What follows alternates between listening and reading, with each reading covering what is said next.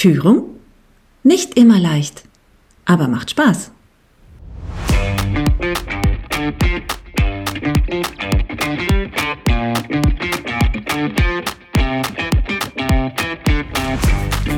Und manchmal ist es auch eine richtige Herausforderung.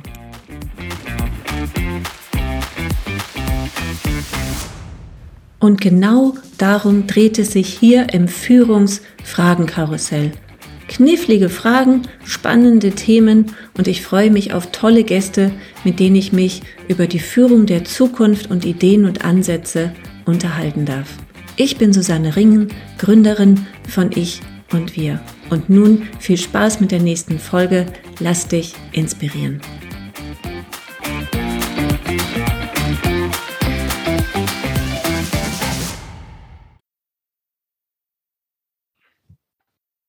Hallo und herzlich willkommen zum Führungsfragenkarussell. Heute im Gespräch habe ich Martin Werle. Hallo, Herr Werle.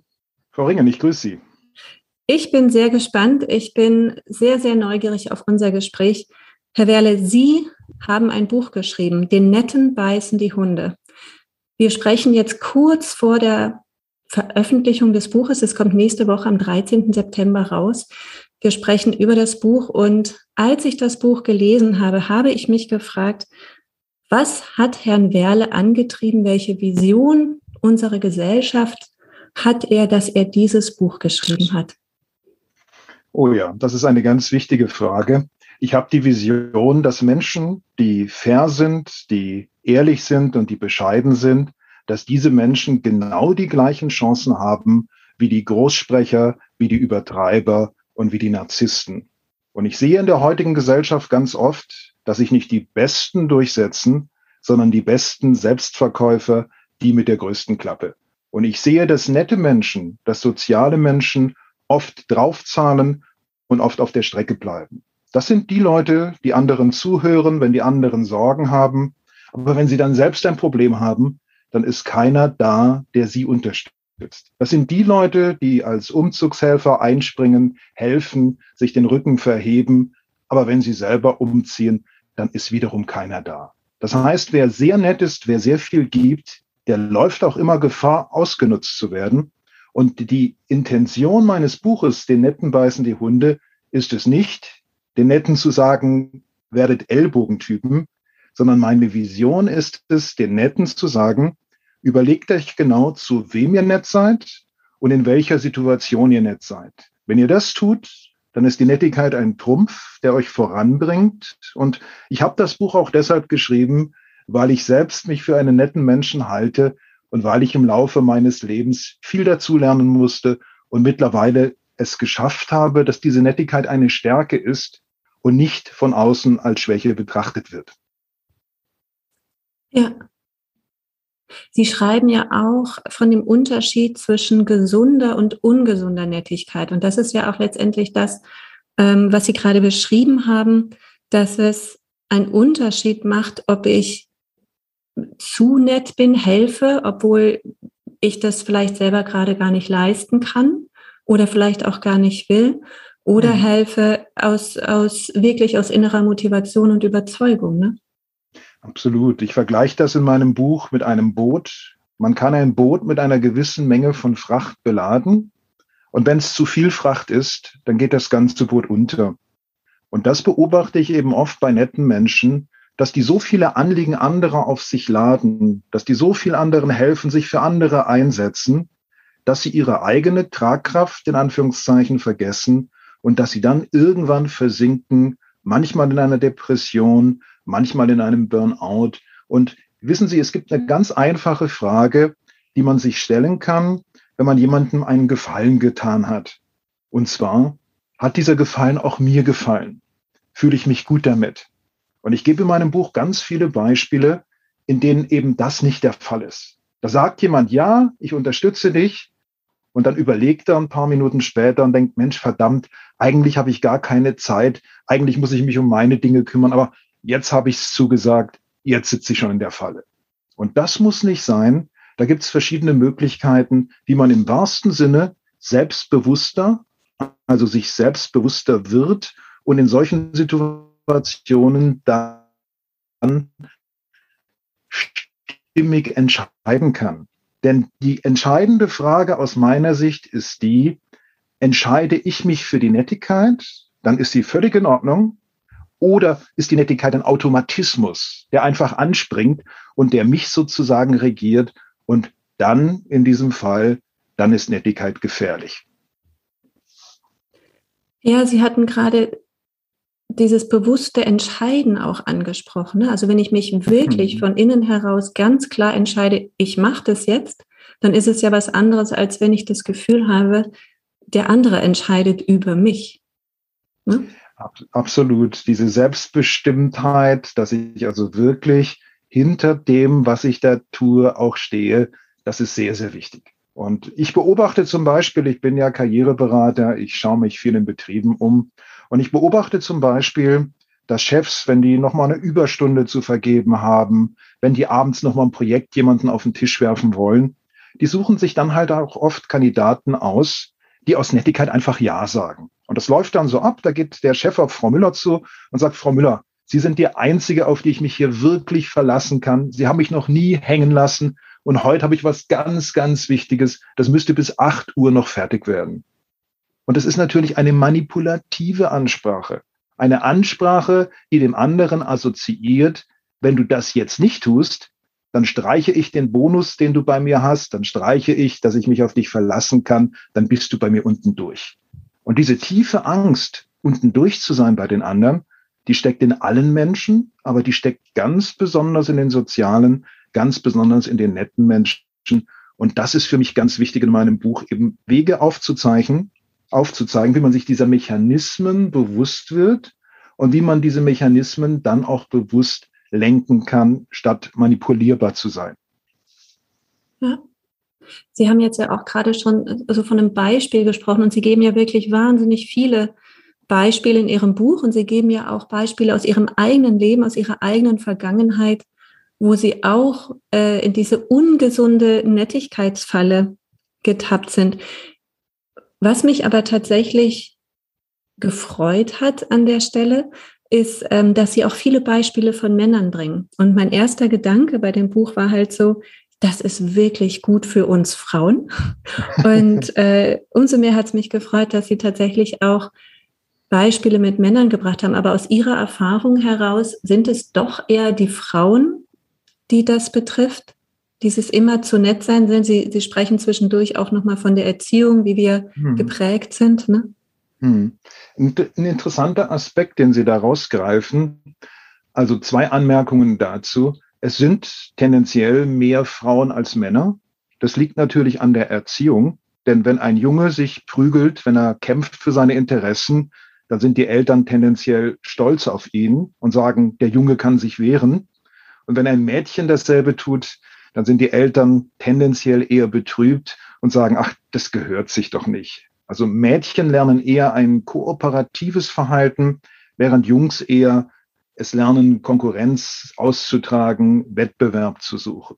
Nur das bedeutet auch, wenn jetzt ein Mann, auf dem ungesagt die Erwartung lastet, dass er sich verteidigen muss, dass er kämpfen muss, dass er Ellbogen zeigen muss, wenn jetzt ein Mann nett ist, hat er natürlich ein doppeltes Problem, weil er auch gegen die Erwartungen, die mit der Männerrolle verknüpft sind, verstößt. Ich habe in dem Buch ja ein Beispiel drin, da beschreibt äh, eine Journalistin, wie sie einen netten Mann immer wieder getroffen hat, wie sie mit dem eine Beziehung angefangen hat und wie das Ganze dann an der Nettigkeit dieses Menschen zerbrochen ist. Also es ist auch so, dass Frauen gegenüber Männern die Erwartung haben, dass sie vielleicht nicht ganz so nett wie andere Frauen sind und was die Frauen an sich angeht, das ist natürlich in der Tat so, wenn irgendwo eine Führungsposition ausgeschrieben ist und man weiß schon, wenn ich mich jetzt bewerbe, dann konkurriere ich mit anderen, dann werde ich eventuell jemandem vorgezogen, mit dem ich nachher zusammenarbeiten muss. Diese Vorstellung, die schreckt Frauen viel eher ab als Männer.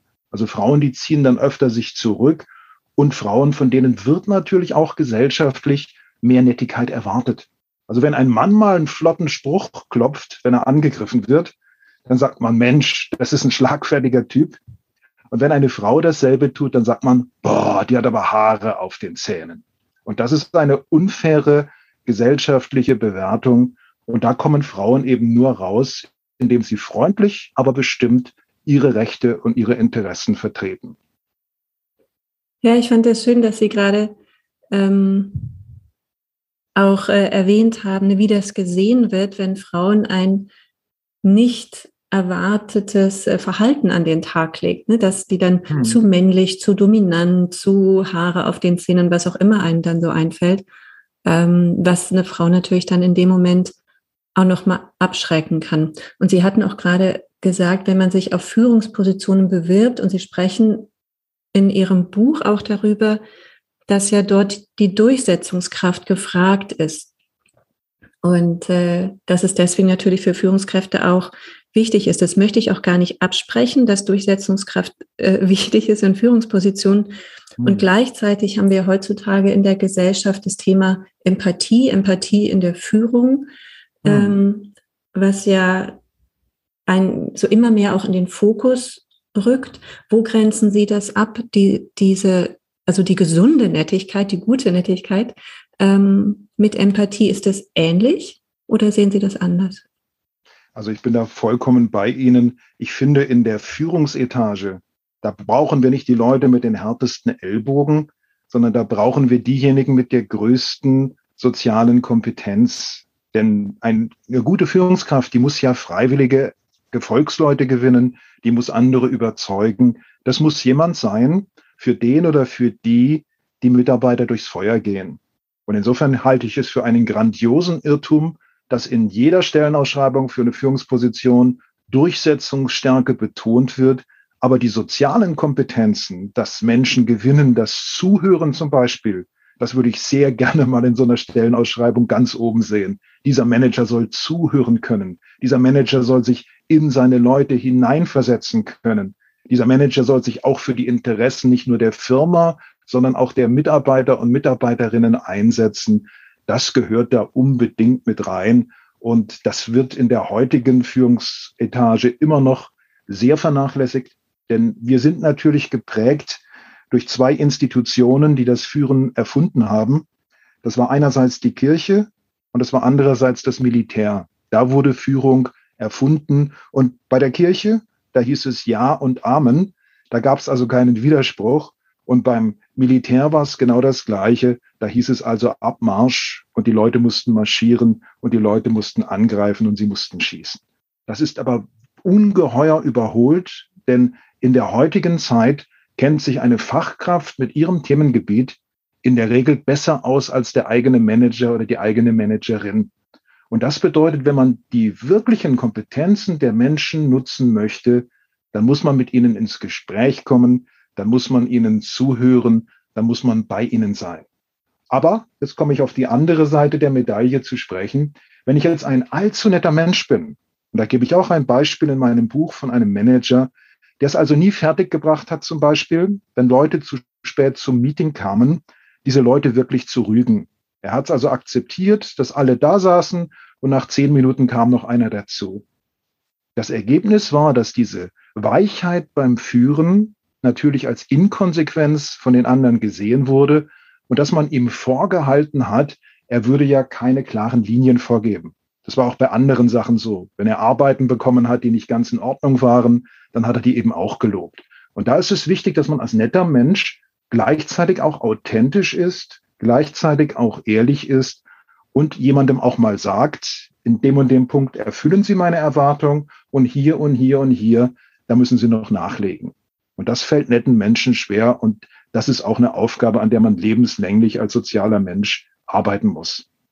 Ja, und äh, ich glaube, das war auch genau in dem Beispiel, was Sie ansprechen, vielleicht auch in einem anderen, wo die Mitarbeitenden sich ja auch darüber beschwert haben, dass sie ja selber die Fehler der anderen ausbügeln müssen, nur weil die Führungskraft zu nett ist, um diese Fehler anzusprechen toll, Frau Ringen, dass Sie das Buch so super im Kopf haben. Genau, genau das ist nämlich das Beispiel. Ja. Und äh, ich habe dann diesem Mitarbeiter gesagt, stellen Sie sich einmal vor, Sie sind Schiedsrichter beim Fußball und weil Sie so ein netter Mensch sind, lassen Sie einer Mannschaft alle möglichen Fouls durchgehen. Sie sagen, ach Gott, ja, der hat jetzt den ein bisschen getreten im Strafraum, aber ich pfeife mal nicht.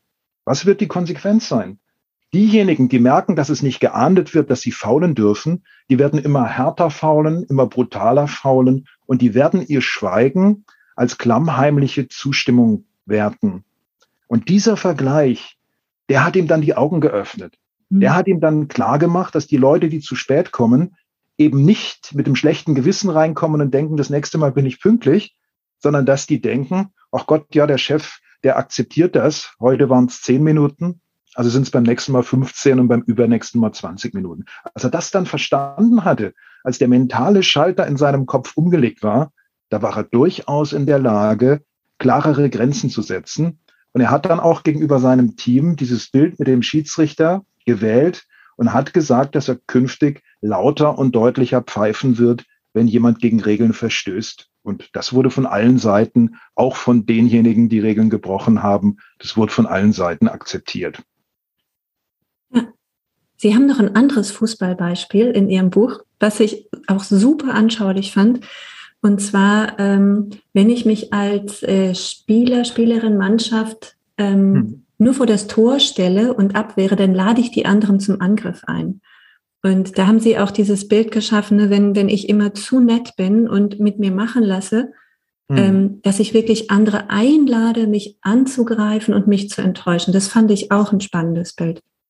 Absolut, das ist auch eines meiner eigenen Lieblingsbilder, weil es deutlich macht, die Absicht ist ja gut. Die Absicht ist, ich will nicht zu offensiv sein, damit ich keine Tore kassiere oder im wahren Leben, damit ich nicht angreifbar werde, damit ich mich nicht zu weit vorwage, damit mir die anderen nichts tun. Aber genau in dieser Sekunde, in der ich zum Beispiel lächle, das ist ein gutes Beispiel. Menschen, die nett sind, die lächeln zum Beispiel oft beschwichtigend obwohl etwas Unschönes zu ihnen gesagt wurde. Da macht jemand einen Scherz auf Kosten eines Netten und der Nette, statt sich zu wehren, statt in den Angriff zu gehen, zieht sich in den eigenen Strafraum zurück und verteidigt sich, indem er zum Beispiel ein bisschen lächelt oder vielleicht sogar mitlacht über diesen Witz auf seine Kosten, den er gar nicht lustig findet. Und das ist natürlich ein Signal für den Angreifer, wie für so eine Fußballmannschaft, wenn die anderen sich ganz hinten reinstellen, die dann ihre ganzen Kräfte nach vorne werfen und schießen aus allen Situationen. Das ist dann eine Einladung für den Angreifer, dass er weitermacht, dass er in dieselbe Kerbe schlägt. Und mhm. darum ist dieser Spruch, Angriff ist die beste Verteidigung, der ist gar nicht so blöd. Man ja. muss nicht angreifen, aber man muss zumindest Grenzen setzen und man muss auch Grenzen verteidigen. Und das ist im Leben für jeden schwer, das ist auch für weniger nette Menschen manchmal nicht leicht, aber für die Netten ist es am schwersten. Weil nette Menschen, die denken oft, wenn sie Nein zu einem anderen Menschen sagen oder wenn sie ihm eine Grenze aufzeigen, dass sie ihn persönlich verletzen, dass sie ihn gegen sich aufbringen und dass sie seinen Respekt verlieren. Aber das Gegenteil ist wahr. Wenn wir uns, auch wir beide, Frau Ringen, Sie und ich, wenn wir uns mal fragen, welche Menschen bewundern wir auf dieser Welt? Welche sind für uns Vorbilder, dann werden wir fast immer auf Menschen kommen, die eben doch in einer bestimmten Situation sich gegen andere gestellt haben, die Mut bewiesen haben, die klare Position bezogen haben. Also das bringt Respekt ein, wenn ich klar sage, wo ich stehe, für was ich stehe und was ich will.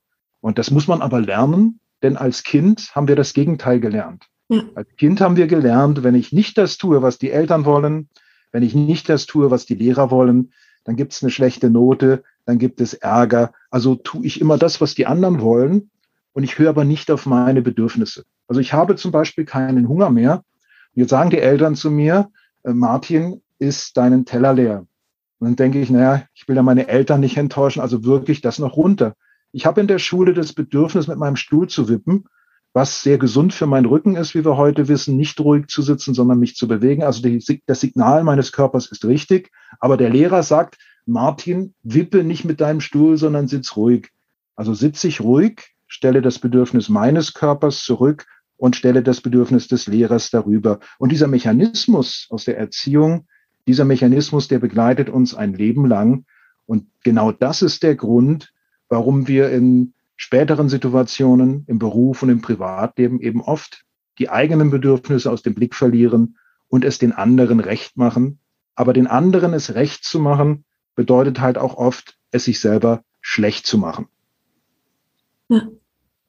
Es könnte ja eigentlich Ihr Buch fast auch schon Erziehungsratgeber für Eltern sein, äh, wie sie selbstbewusste Kinder, Jugendliche und Erwachsene ähm, ne, heranziehen lassen, aufwachsen lassen. Und ähm, ich habe tatsächlich neulich einen, Artikel gelesen, da, da würde ich jetzt gerne mal Ihre Meinung zu hören. Und ja. zwar, Sie haben auch diese Studie erwähnt von der Boston Consulting Group, dass nur dann 47, 49 Prozent ähm, der, der aktuell jungen Arbeitnehmer überhaupt eine Führungsposition anstreben. Mhm. Und ähm, für mich persönlich hat sich daraus ergeben, naja, so wie die Führung heutzutage noch beschrieben wird, ne, mit äh, Ellbogen, harte Bandagen, Überstunden und, und so weiter, wer hat dazu heutzutage schon noch Lust? Äh, ein anderer Mensch ähm, hat einen Artikel draus gemacht, ähm, dass wir dann als, als Gesellschaft uns darauf vorbereiten müssten, immer mehr Führungskräfte aus dem Ausland bei uns zu haben. Und da kann, hat er dieses Wort Schneeflockengeneration genannt, weil die aktuelle junge Generation zu weich sei, zu sehr auf die eigenen Bedürfnisse achten würde, vier Tage Woche, bloß keine Überstunden und, und wirklich halt die eigenen Bedürfnisse viel, viel stärker in den Mittelpunkt stellt, ähm, als unser eins. Jetzt ja, haben Sie aber gerade gesagt, so, na, es ist aber wichtig, die Bedürfnisse in den Vordergrund zu stellen. Wie sehen Sie das? Also ich sehe das total anders als der Autor dieses Artikels, den Sie da zitieren. Ja. Ich finde nicht, dass die aktuelle Arbeitswelt nun das, das Maß aller Dinge ist. Und ich finde auch nicht, dass sich Menschen für die Arbeit verbiegen müssen und sollten, sondern ich finde ganz im Gegenteil, dass die Arbeit so gestaltet werden sollte, dass Menschen sich eben nicht verbiegen müssen, sondern dass die Arbeit auch den Menschen dient und nicht nur umgekehrt. Also dieser Gedanke von früher, dass Arbeit immer etwas ist, wobei man sich quälen muss, dass das Gehalt eine Art Schmerzensgeld ist für Entbehrung, dass man ein Arbeitsmärtyrer ist, dass man den Herzinfarkt und den Burnout wie so Heldentaten vor sich hertragen kann. Das halte ich für einen schlimmen, schlimmen, gefährlichen Mythos. Und ich freue mich so richtig, dass in der jüngeren Generation, in der nachwachsenden Generation viele dabei sind, gerade Begabte dabei sind, gerade Führungstalente dabei sind, die eben sagen, es gibt nicht nur die Firma, es gibt nicht nur den Beruf, sondern es gibt auch mich und mein Privatleben und meine Familie und meine Bedürfnisse. Und die Konsequenz wird nicht sein, dass wir aus dem Ausland irgendwelche Führungskräfte holen. Das ist halte ich für einen total absurden Gedanken. Mhm. Das ist genauso absurd wie die Idee, wir leben auf dem Mond, äh, weil wir die Erde vorher kaputt machen. Nee, wir sollten erstmal die Erde schützen, bevor wir auf den Mond umziehen. Und so müssen wir auch die Menschen nicht kaputt machen, sondern wir müssen die Arbeitswelt so gestalten, dass sie menschlicher wird, dass sie sozialer wird und dass diese berechtigten Bedürfnisse der jüngeren Generation erfüllt werden, zumal, das ist in diesem Zusammenhang, glaube ich, ein wichtiger Gedanke, zumal die Arbeit, wie wir sie bislang kannten, also Vollzeitarbeit, Vollbeschäftigung, das wird es in Zukunft nicht mehr geben, weil ganz viele Jobs durch künstliche Intelligenz werden erledigt werden können und es wird weniger Arbeitsplätze geben und wir müssen als Gesellschaft uns überlegen, welchen Stellenwert wir der Arbeit einräumen und wie wir mit der neuen Arbeitswelt umgehen. Und so weiterzumachen wie bisher ist überhaupt keine gute Idee, denn dann sind wir wie Dinosaurier und dann gehen wir damit unter. Dann sind Sie ein richtiger Friedjof Bergmann New Work Anhänger, wenn ich Sie so höre. Sie bekommen gerade hier Standing Ovations, wären hier, wären hier äh, Gäste da. Ja. Ja, das ist, das ist wirklich so. Ich äh, sehe das ja aus der Praxis. Ich sehe es nicht aus der Wissenschaft, sondern ich sehe ja, was in der Praxis passiert. Und wir müssen einfach das Denken auf die Realitäten umstellen. Und das Denken hinkt den Realitäten noch um Meilen hinterher, auch in der politischen Landschaft. Wir müssen uns auch fragen, ob es noch sinnvoll ist, dass wir zum Beispiel Menschen, die arbeitslos sind, jetzt äh, die schlimmsten Dinge zumuten, sie sofort in Hartz IV abstürzen lassen. Mhm. Nach zwölf Monaten bist du Sozialhilfeempfänger. Nach zwölf Monaten musst du dein im Leben verdientes Gehalt offenlegen, musst davon leben, bis es auf fast auf Null ist und dann erst kriegst du was vom Staat. Also ich bin ein großer Befürworter des bedingungslosen Grundeinkommens, mhm. dass jeder in der Lage ist, mal zu existieren Und dann sind nämlich auch die Firmen gezwungen, dass sie attraktive Arbeitsplätze bieten, Arbeitsplätze, in denen sich ein Mensch auch entwickeln kann. Und was mir auch wichtig ist, Arbeit soll ja auch einen Sinn erfüllen. Und das höre ich von jungen Menschen oft, diese Frage, tja, ich könnte jetzt bei dem und dem Konzern anfangen, aber arbeite ich dann nicht an der falschen Front? Arbeite mhm. ich nicht an einer Sache, die unseren Globus kaputt macht? Äh, mhm. bin ich nicht in einem Unternehmen dann, das auch noch Waffen herstellt und sie in alle Welt äh, liefert, was bei mhm. vielen deutschen Konzernen der Fall ist? Und ich liebe diese Fragen. Ich finde sie ganz toll. Und ich hoffe, dass sie bei den verantwortlichen Managern ein Umdenken bewirken und dass letztlich die Menschen im Mittelpunkt stehen und nicht nur die Zahlen und nicht nur das Wirtschaften und nicht nur das Bruttosozialprodukt. Ja. Das ist ja auch so aktuell der Fall, ne? Mit der, die, die ganzen Veränderungen, die wir jetzt ähm, haben, wo wir mehr stärker in das Richtung, Richtung mobiles Arbeiten gehen, hybrides Arbeiten gehen. Da, da verändert sich ja eh gerade viel und der Trend ist ja auch überhaupt nicht mehr aufzuhalten, was ich sehr großartig finde. Mhm. Und ähm, das verändert ja auch die Führung. Und, und äh, Sie haben einen Satz, in, in, ein Zitat, ich hoffe, ich habe es jetzt richtig ähm, zitiert. Sie schreiben in Ihrem Buch, beruflicher Erfolg basiert nicht auf Fakten, sondern auf subjektiven Eindrücken. Und dass wirklich so Führungskräfte eher so, ne, so, ich habe jemanden gesehen, der hat sich präsentiert, der hat mhm. mir gezeigt, was er oder sie alles tut. Aber das ist ja im mobilen Arbeiten auch wahnsinnig schwierig. Da muss ja, ne, da müssen wir anders zusammenarbeiten, da müssen Ergebnisse anders geteilt werden. Da kann ich ja nicht mehr über Präsenz führen an der Stelle. Was raten Sie denn an der Stelle ähm, den Menschen, die mobil arbeiten? Wie sollen sie sich da zeigen, wenn doch dieser subjektive Eindruck äh, noch so stark ist? Hm. Ich finde, das Stärkste, was man tun kann, ist, die Ergebnisse sprechen zu lassen und die Ergebnisse dann auch offen zu kommunizieren. Mhm. Also ich bin ohnehin ein Freund, dass man Menschen nicht nach Arbeitszeit bewertet, sondern nach Arbeitsergebnis.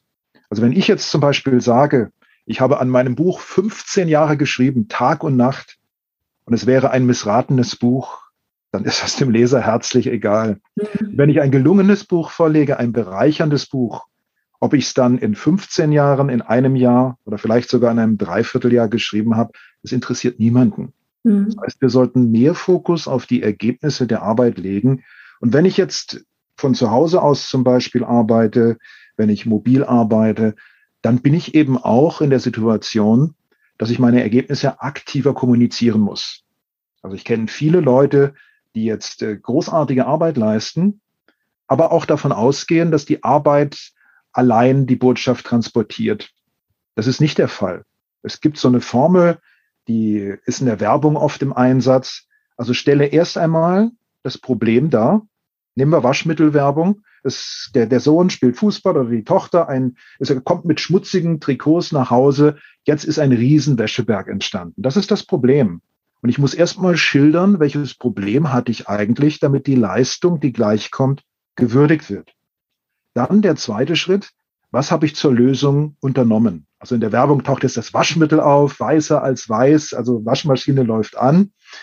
Und jetzt kommt ein wichtiger Dritter Schritt, wenn ich gesagt habe, was ich zur Lösung des Problems unternommen habe, dann muss ich das Ergebnis zeigen. Die Wäscheleine, die natürlich immer bis zum Horizont reicht und blütenweiß und so weiter, wir kennen es ja, so sollte ich eben auch sagen, was ist das Ergebnis meiner Arbeit? Und wenn ich diese drei Schritte im Kopf habe, Problem, Lösung, Ergebnis, und ich überspringe keinen dabei, dann komme ich sehr gut mit meiner Arbeit rüber. Dann können die anderen einschätzen, was ich geleistet habe. Der größte Fehler besteht darin, dass man einfach nur die Wäscheleine zeigt und sagt, schau mal, diese Wäscheleine ist voll mit äh, blütenreiner Wäsche. Aber wenn die anderen nicht wissen, wie schmutzig diese Wäsche war, dann wird die Leistung nicht gewürdigt. Und nette Menschen neigen dazu, ihre eigene Leistung eher klein zu halten. Sie wollen nicht als Angeber gelten. Und darum verzichten sie oft darauf zu sagen, welches Problem sie bewältigt haben. Und das wenn man das berücksichtigt, dann ist man schon einen großen Schritt weiter. Ja. Und dann gibt es ja noch die Menschen, die nicht nur nett sind, sondern auch introvertiert sind und ähm, generell zu der stilleren Fraktion gehören. Für die wird es dann vielleicht an der Stelle nochmal so ein bisschen doppelt schwierig, doppelt aus der Komfortzone hm. äh, herauskommen dürfen, hm. um so ein bisschen mehr die Ergebnisse zu zeigen. Ne? Ja, absolut. Wobei introvertierte Menschen, die haben ja einen riesen Vorteil. Ich habe auch mal ein Buch für Introvertierte geschrieben, das heißt, der, der Klügere denkt nach. Hm. Und ich selbst bin auch ein introvertierter Mensch.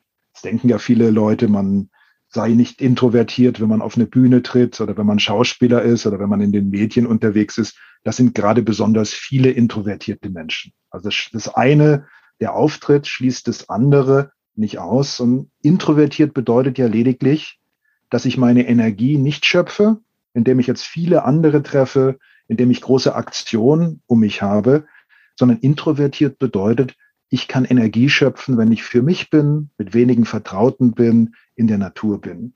Und wenn ich so ein Mensch bin, der Energie schöpft in sich, der die Quelle in sich selber hat und nicht im Außen, dann ist es ja schon einmal ganz toll, dass ich so autonom bin. Introvertierte Menschen, die sind weniger von äußerer Anerkennung, weniger von äußerem Lob abhängig. Das ist schon mal gut. Mhm. Und wenn ich jetzt einen Plan fasse, was Introvertierte sehr gut können, die sind Meister darin, sich Gedanken zu machen, etwas zu planen, wenn ich jetzt den Plan fasse, das Projekt aufsetze, ich verkaufe meine eigene Leistung ab sofort besser, so als wäre ich eine Werbeagentur für jemand anderen, so ein verfremdender Gedanke, der hilft, dann fällt es doch relativ leicht, Schritt für Schritt offensiver mit der eigenen Leistung umzugehen. Und wenn ein introvertierter Mensch meint, er habe es übertrieben, dann ist es meistens genau die richtige Dosis, weil er eben strenge Maßstäbe hat, was das angeht. Und äh, ich beobachte, wenn solche Menschen es schaffen, ein wenig mehr aus sich rauszukommen, dann erzeugen sie bei anderen auch einen größeren Eindruck als diejenigen, die ja immer mit der großen Münze bezahlen, die immer von Heldentaten berichten. Das nutzt sich dann ab, das unterliegt der Inflation. Wenn dagegen ein stillerer Mensch mal sagt, dass was gut gelaufen ist, dann öffnen sich die Ohren viel mehr dabei.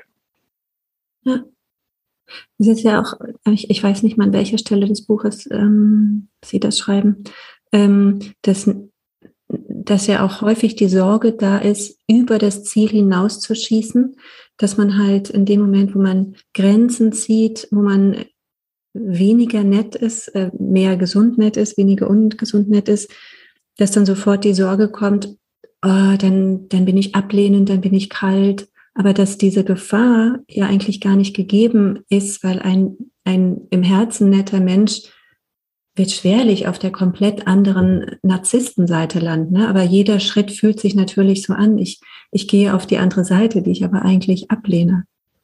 Absolut. Das ist eine Sache, die passiert im eigenen Kopf und das mhm. muss man auch ernst nehmen, weil der subjektive Eindruck ist letztlich der entscheidende Eindruck für das Wohlfühlen eines Menschen.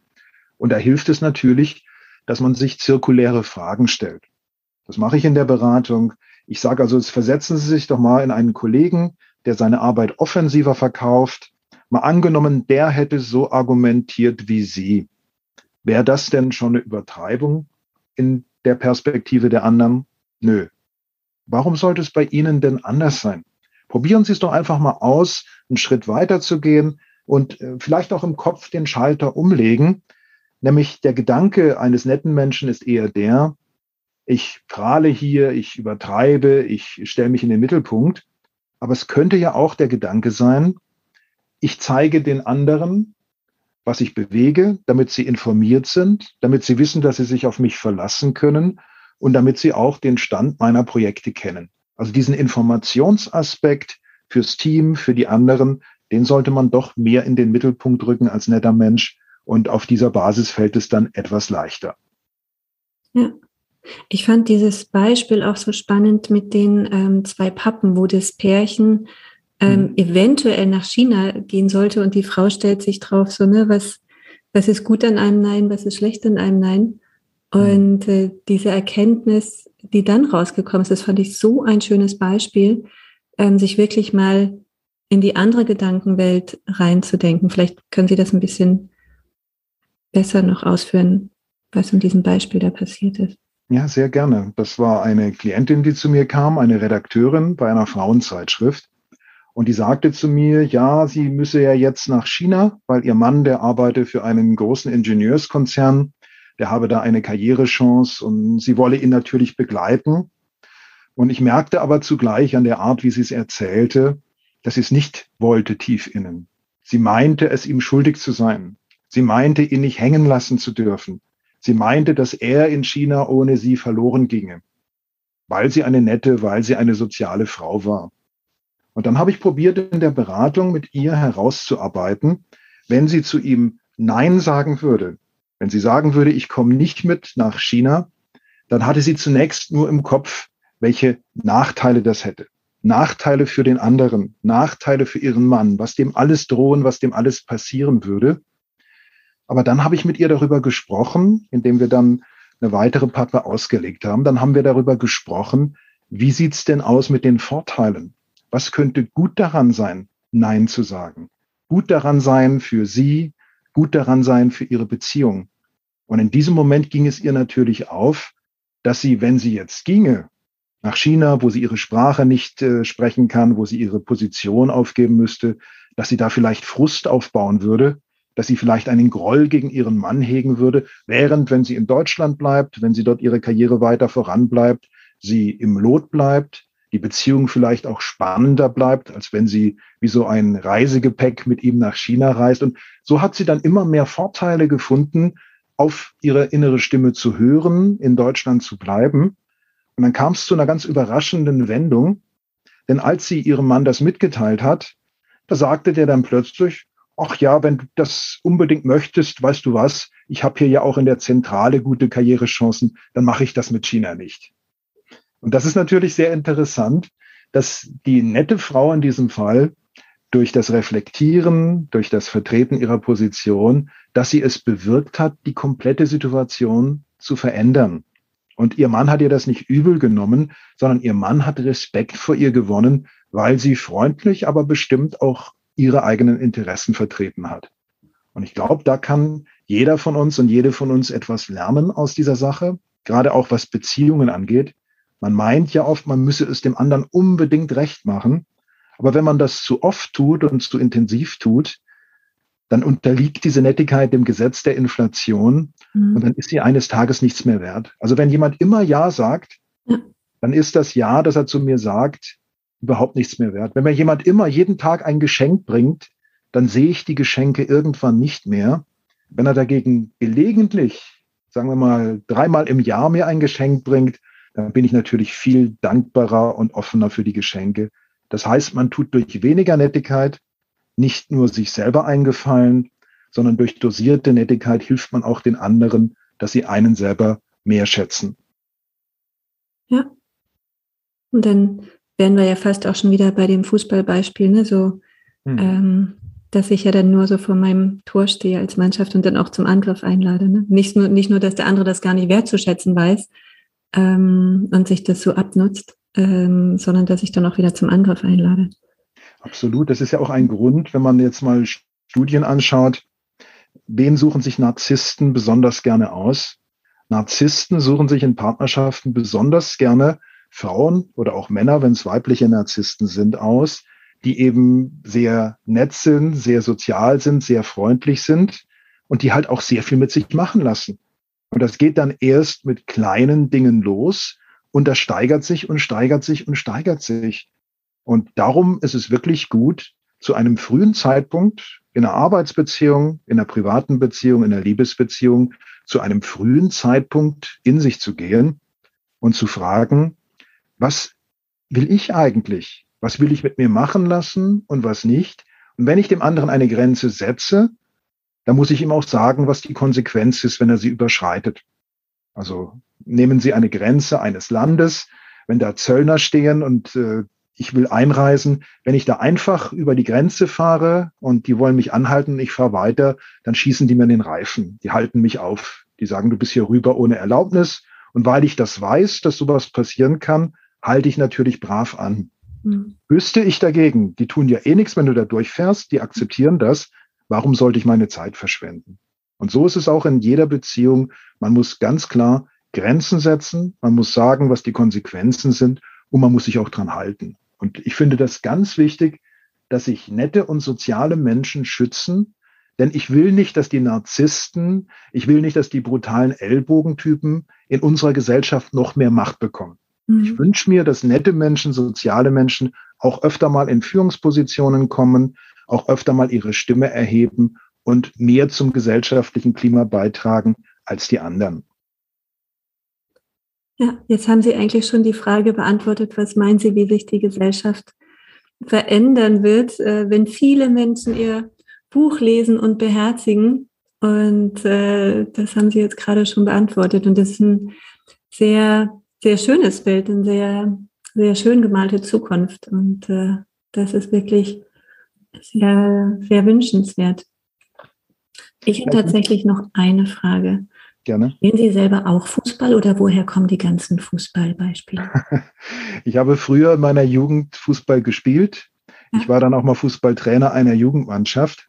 Und daher habe ich sehr viele Fußballvergleiche in meinen Büchern. Und es gab eine Zeit, so Anfang der 2000er Jahre, da habe ich dann öfter mal von Frauen gehört, oh, diese vielen Fußballvergleiche.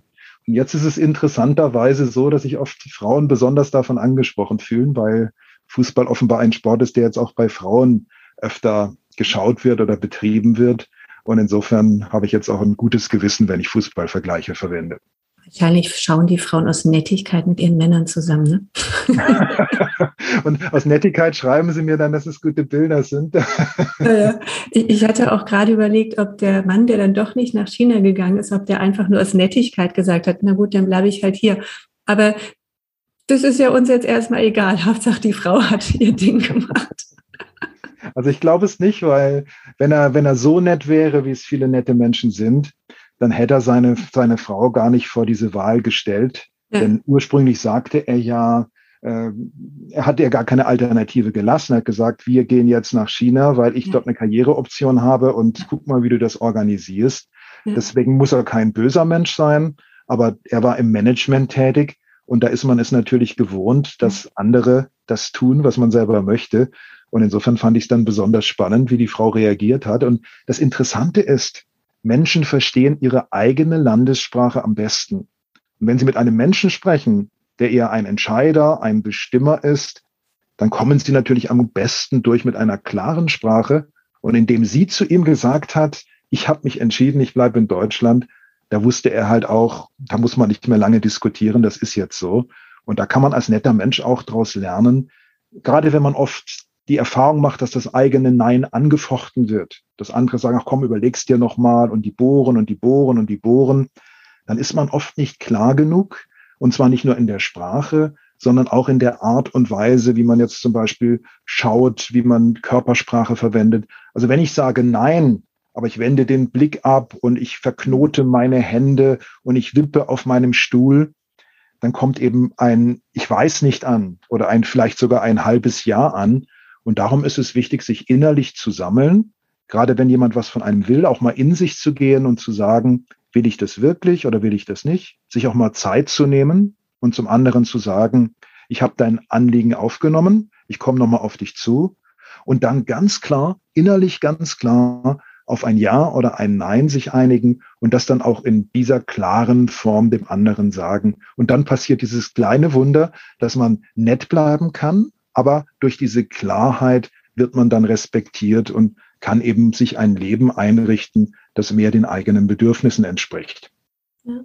Es ist ja diese, diese Zauberregel, nicht sofort antworten, sondern immer erstmal überlegen ähm, und dann sagen so, ja, ich denke mal drüber nach, und dann gebe ich dir Bescheid. Ne? Das, äh ganz, ganz wichtig. Und wir, sie, ist uns ja abtrainiert worden in der Schule und so weiter. Wer zuerst den Finger oben hatte, wer zuerst die Antwort sagte, der war der Gewinner. Aber das ist eine ganz wichtige Regel, in sich zu gehen und erst innere Klarheit zu finden. Also ich bin zum Beispiel kein Freund davon, dass man Menschen lange in Körpersprache trainiert, dass man sagt, mach diese und diese Geste, sondern die Gesten, die kommen ja von alleine, mhm. wenn ich innerlich klar und sicher bin. Und diese innere Klarheit und Sicherheit, die kann ich eben nur finden, indem ich eine Position entwickle in mir und indem ich diese Position dann nach außen vertrete. Mhm. Ja. Sie haben ja in Ihrem Buch nicht nur ganz, ganz, ganz, ganz, ganz viele spannende Beispiele, Cases, die Sie beschreiben, ähm, ne, auch wie Sie die in der Beratung gelöst haben. Sie haben ja auch ganz viel Anteile an Aufgaben, an Übungen zur Selbstreflexion. Da geht es um Glaubenssätze, da geht es um Werte, da geht es um Überprüfungen und äh, wo dem Menschen, den, dem Leser, der Leserin ja wirklich, also so umfangreich unter die Arme gegriffen wird, dass man also aus meiner Sicht wirklich danach, äh, wenn man es gut durchgearbeitet hat, das Buch wirklich ein anderer Mensch sein darf. Da äh, steckt wirklich sehr viel drin und dann noch so gespickt mit ähm, also Theorien im Sinne von ähm, Ansätzen, Denkansätzen, Methoden. Sie gehen ja auch auf die gewaltfreie Kommunikation ein. Hm. Und das ist ja, aber ja, Sie schreiben so, das ist so für also primär der Fokus Karriere, aber was ich eingangs ja meinte, das ist ja eigentlich auch ein Erziehungsratgeber für Eltern und ein Beziehungsratgeber ähm, für Paare. Also das ist ja wirklich allen zu empfehlen. Das freut mich sehr, dass Sie das sagen. Und das ist mir auch ganz wichtig, dass es eben kein Buch ist, das sich auf die Berufswelt begrenzt. Ja. Wir müssen den Menschen als Ganzen sehen. Ich bin ja kein anderer Mensch, wenn ich ins Büro gehe, als der Mensch, der zu Hause ist und der Mensch, der ein Hobby ausübt. Und ich freue mich riesig, Sie haben es jetzt zweimal gesagt, was die Erziehung angeht. Ich freue mich riesig, wenn das auch von Eltern gelesen wird wenn die dabei eben auch ein Bewusstsein dafür entwickeln, dass es gut ist, wenn ein Kind auch mal eine eigene Position vertritt, die von den Wünschen der Eltern abweicht. Wenn ein Kind sagt, ich bin satt, ich will den Teller nicht leer essen, dann ist es vielleicht auch mal eine gute Idee, das so zu akzeptieren. Mhm. Dem Kind vielleicht zu erklären, warum man nicht mehr schöpfen sollte, als man essen kann, aber es damit dann auch gut sein zu lassen, so dass das Kind auch die Erfahrung macht, diese Wünsche, die ich habe, die sind nicht immer verkehrt. Es gibt Wünsche, die sind verkehrt, wenn ein kleines Kind, ohne nach links und rechts zu schauen, über eine Straße laufen will. Mhm. Da sollte man nicht sagen, es ist ein freier Wille Lauf. Klar, da schützt man es. Mhm. Aber in anderer Hinsicht haben Kinder oft eine richtig gute Intuition. Die merken, wann sie müde sind zum Beispiel. Und äh, dann denkt man als Erwachsener, oft, naja, es kann das Kind doch nicht schon wieder müde sein. Doch, es hat ein Recht dazu, dass es müde ist. Und mhm. es ist auch schön, wenn dann Eltern dem Kind sagen, hör auf dich, hör auf deinen Willen, lass dir nichts von anderen einreden, Klammer auf, auch von uns nicht immer. Das schafft natürlich selbstbewusste Menschen. Und ich wünsche mir einen Staat, der solche Menschen fördert und der solche Menschen auch begrüßt. Wir brauchen keine Duckmäuser, wir brauchen keine Leute, die sich wegducken, sondern wir brauchen Menschen, die selbstbewusst sind und das sollten nach Möglichkeit auch soziale Menschen sein und dann kriegen wir ein anderes gesellschaftliches Klima in diesem Land. Das klingt nach einem fulminanten Abschlusswort, Herr Werle. Das ist schön. Nichtsdestotrotz äh, würde ich jetzt noch sagen, haben Sie noch andere final last words? Obwohl ich das gerade schon so zauberhaft fand aus, aus meiner Sicht, aus meiner Sicht ist es wunderbar. Äh, vielleicht noch von Konstantin Wecker ein Zitat, den ich sehr schätze. Es sind nicht immer die Lauten stark, nur weil sie lautstark sind. Das finde ich ganz wunderbar, dass man auch auf die leise, auch auf die soziale Tour viele Ohren und auch viele Herzen erreichen kann. Ja. Ja, das ist ein super schönes Zitat. Danke dafür. Das nehme ich auch mir selber nochmal mit. Herr Welle, ich danke Ihnen sehr fürs Gespräch. Eigentlich könnte ich mich jetzt noch drei Stunden mit Ihnen darüber unterhalten. Ähm, und ich wünsche Ihnen super viel Erfolg mit Ihrem Buch und ich äh, wünsche den Menschen da draußen, dass ganz, ganz viele das lesen, sich weiterempfehlen, äh, sich auf irgendwelche Gabentische legen und äh, Menschen schenken, wo sie meinen so, hey, das wäre doch mal was für dich. Und damit wir in dieser Zukunft, die Sie beschrieben haben, auch ankommen können. Danke Wunderbar. Ihnen. Und ich danke Ihnen für die tolle Vorbereitung. Sie haben es wirklich gelesen und das ist nicht selbstverständlich. Und darum hat mir das Gespräch jetzt auch ganz besondere Freude gemacht. Danke sehr. Ich danke Ihnen und alles, alles Gute wünsche ich Ihnen. Ihnen auch. Bis dahin. Bis dahin. Tschüss. Tschüss.